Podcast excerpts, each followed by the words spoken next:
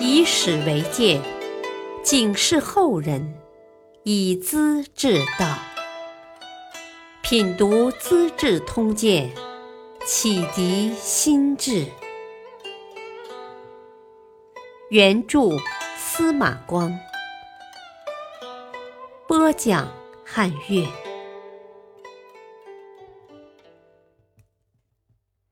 受幽禁养虎得势，平民怨赐死妹夫。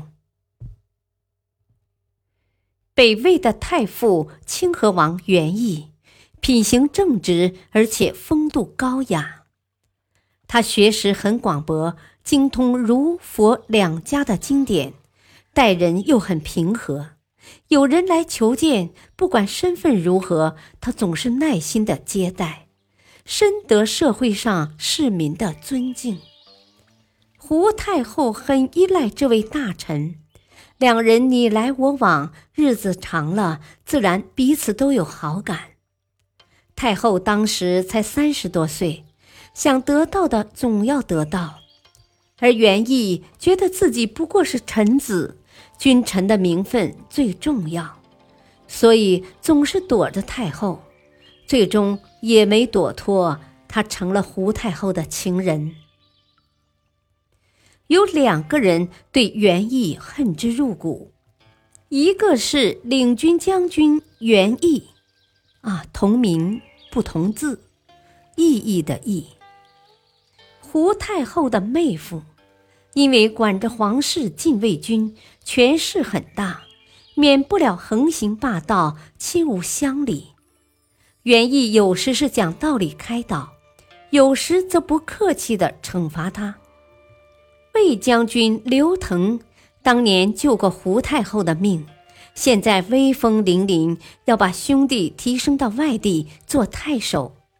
袁毅也没有同意。有一次，两人买通皇帝的膳食官，让他去举报，说是袁毅唆使自己在皇帝的饭食里下毒。皇帝元许才十一岁。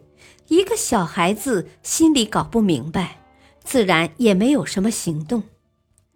有一天，胡太后来上朝，刘腾趁机锁紧宫门，再不许太后出来。然后元义就拉着小皇帝上朝去，半路正碰上元义，一把拦住：“站下！”元义吃了一惊：“啊，你想造反吗？”啊！我要造反的。胡太后的妹夫袁义当着皇帝的面，命令侍卫揪住袁义的衣领，关进了旁边的房子。刘腾立刻上殿向公卿大臣宣布：“啊，袁毅串通胡定，谋杀皇帝，大逆不道，奉诏判处死刑。”朝臣们都很吃惊。明知其中有鬼，却害怕刘腾的权势，不敢吭声。随即传出诏令，把袁毅拉去刑场杀了。接着，刘腾假造胡太后的手诏，声称自己有病，不愿垂帘听政，要把权力移交给皇帝。从此，胡太后被关在北宫，刘腾亲自管理钥匙。连皇帝也不许靠近，太后气得半死，不吃不喝，愤怒的发抖。养虎得势，我之谓矣。养着老虎挨它咬，就是我的下场啊！皇帝是小孩子，自然容易变。刘腾一会儿吓，一会儿哄，原意是姨父。装得亲亲热热，久而久之，把母亲也忘了。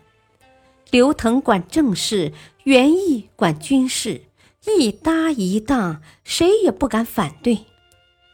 百姓听说袁毅死了，无不伤心落泪，尤其鲜卑族的后裔，隆重的祭吊太傅。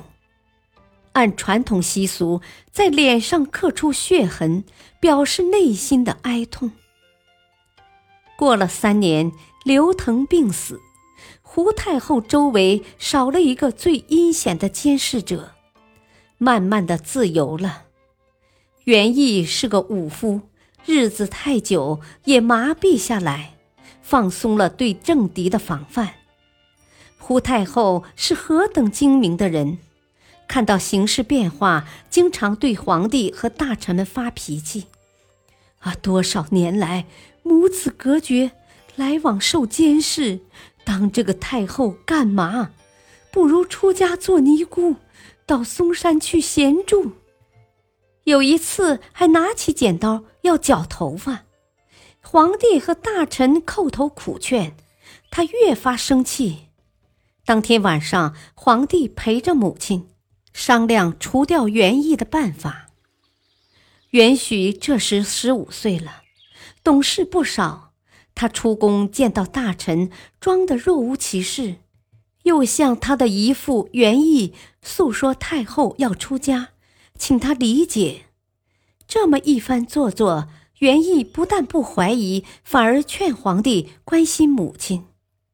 从此，母子之间就完全自由来往了。不久，皇帝在宦官的支持下解除了袁毅的职务。胡太后重新临朝，为冤死的元义平反，还挖开刘腾的坟墓，砸烂骨头，抄没家产。